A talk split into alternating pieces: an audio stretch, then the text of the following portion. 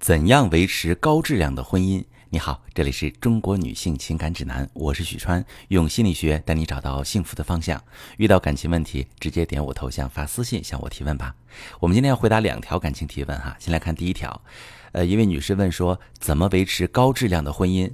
好朋友们，我们在讨论怎样维持高质量的婚姻之前，得先定义什么是高质量的婚姻。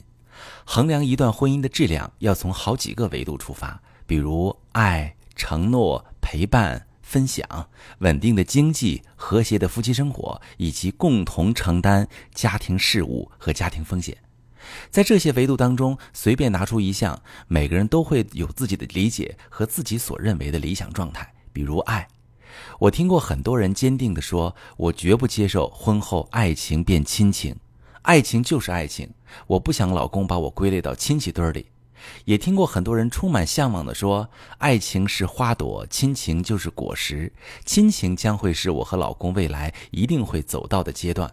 我对那种从容的温馨还挺期待。这两种理解在广义上没有对错之分，也说不上哪个质量高，哪个质量低，只是不同而已。而对每一个个体来说，让他最舒适的婚姻状态就是高质量的。但是婚姻属于合作模式的关系。这就意味着，对于夫妻双方来说，两口子得在各个维度上有着趋同的理解和追求，他们对婚姻质量的满意度才会高。也就是说，高质量的婚姻指的是夫妻双方在各方面的需求和追求都差不多，并能够彼此满足。那么，怎样维持高质量的婚姻？答案就有了，就是和伴侣建立同盟感。说直白一点，就是心往一处想，劲儿往一处使。曾经，《纽约时报》刊发过婚前必问的十五个问题，它是由美国研究婚恋的心理专家们提出的。这是一系列帮助伴侣探索彼此的问题，它涉及三观和生活层面可能会出现的各种情况，旨在帮助即将步入婚姻的情侣判断双方是否适合结为夫妻。例如，我们赚钱的目标是什么？消费观和储蓄观是什么？有没有冲突？家庭可能出现的风险有哪些？谁负责应对哪部分风险？各自的性需求、性的偏好和恐惧是什么？等等。其实这些问题婚后也可以和伴侣探讨，而且不仅限于十五个问题。你可以列一个长长的清单，把你觉得重要的问题都写上，慢慢和对方聊。两个人都抱着开放的心态，探索彼此的想法和需求。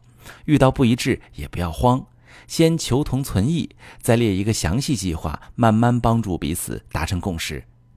这样做还有一个好处，就是在遇到具体问题之前就建立好应对机制，要比发生问题之后再解决要强。可以提前增进了解，减少误会，也可以避免很多伤感情的摩擦和碰撞。另外啊，高质量的婚姻不等于满分的婚姻，其实。允许差异的存在，反而更能提升双方在婚姻中的舒适度。好，我们再来看今天第二条提问哈。第二条提问，这位女士很困 很困惑了。她说，很多男人婚姻本身很幸福，本人看起来对家庭也很好，和妻子感情很好，为什么还要在网上隐瞒已婚身份聊骚？这是什么心理？好朋友们，如果你说这几个前提条件都成立，这个男人对婚姻满意度很高，对家庭也全心全意的付出，和妻子的感情也和谐融洽，那么他会在虚拟的网络上隐藏自己的真实身份和婚姻状况，跟其他异性聊一些大尺度的话题。那么他这么做的心理动机跟打游戏可能会有一些共通之处。第一种心理找快乐。疏导压力，缓解焦虑，在自己的生活之外开辟一小块能把自己暂时带离真实世界的空间，在安全的前提下找点乐子，调剂一成不变的平淡生活，或者暂时把自己从压力和焦虑中解救出来，透口气。这和打游戏的机制差不多，创造一个虚拟环境，建立一个新的身份，领取任务，体验刺激，在玩的过程中，身体会分泌多巴胺。让人感到快乐，扫清烦恼，而且可以随时退出，不会影响现实生活。第二种心理找成就感，男性普遍对成就感有强烈的需求，成就感可以提高男性的自我认可程度，让他们更自信。而且成就感呢具有弥散性的特点，也就是说，无论成就感的来源是什么，它都可以让人在生活中、工作中各方面都产生良好的自我感觉，做什么都更有胜任感。所以，男性日常普遍会有追求成就感的潜意识。成就感来自哪儿啊？主要是来自于征服，比如在工作上攻克难关取得成绩，比如在情场上俘获芳心，再比如投资眼光好日进斗金，这些都是男人成就感的来源。但这些都不大容易做到，也不常有。而在虚拟世界中的征战，就成了男人唾手可得的成就感的来源。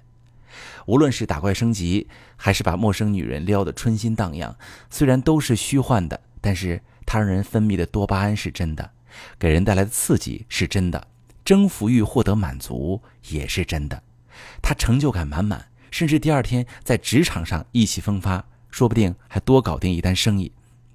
第三种心理很可笑，就证明魅力。每个人都怕老，其实不仅女性有年龄焦虑，男性也有。年龄的增长对于很多男人来说意味着油腻、体力下降、失去活力。甚至意味着再也没有女生仅仅因为他阳光上进、长得帅就喜欢他。只要他不是足够有钱，就很容易被人看作是失败者。他们潜意识里不服老，就会做一些让自己感觉还年轻、还很有活力的事儿。打游戏，眼疾手快，反应迅速，和不花钱唠嗑就能吸引陌生的年轻女孩，这些都是能让自己感到有活力、有魅力的快捷方式。宝刀未老的感觉，有时候像是一针强心剂，可以帮他们对抗现实的无力感。遇到这样的老公，我建议哈，既不要太放任他，也不要过于上纲上线。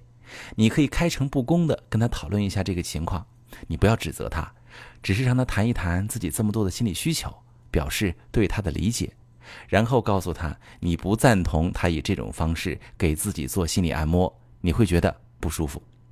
然后两个人一起讨论一下其他的替代方式，比如增加一些夫妻间的互动，或者找一个正向的、有益于身心健康的消遣方式，比如培养一项爱好、培养一项运动，或者参加一些兴趣活动等等。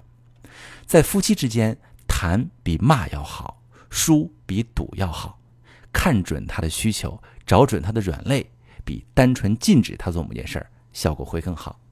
如果你老公在做一些伤害你的事情，你想不明白，也可以发私信详细跟我说一说，我来帮你分析。我是许川，如果你正在经历感情问题、婚姻危机，可以点我的头像，把你的问题发私信告诉我，我来帮你解决。如果你的朋友有感情问题、婚姻危机，把我的节目发给他，我们一起帮助他。喜欢我的节目就订阅我、关注我，我们一起做更好的自己。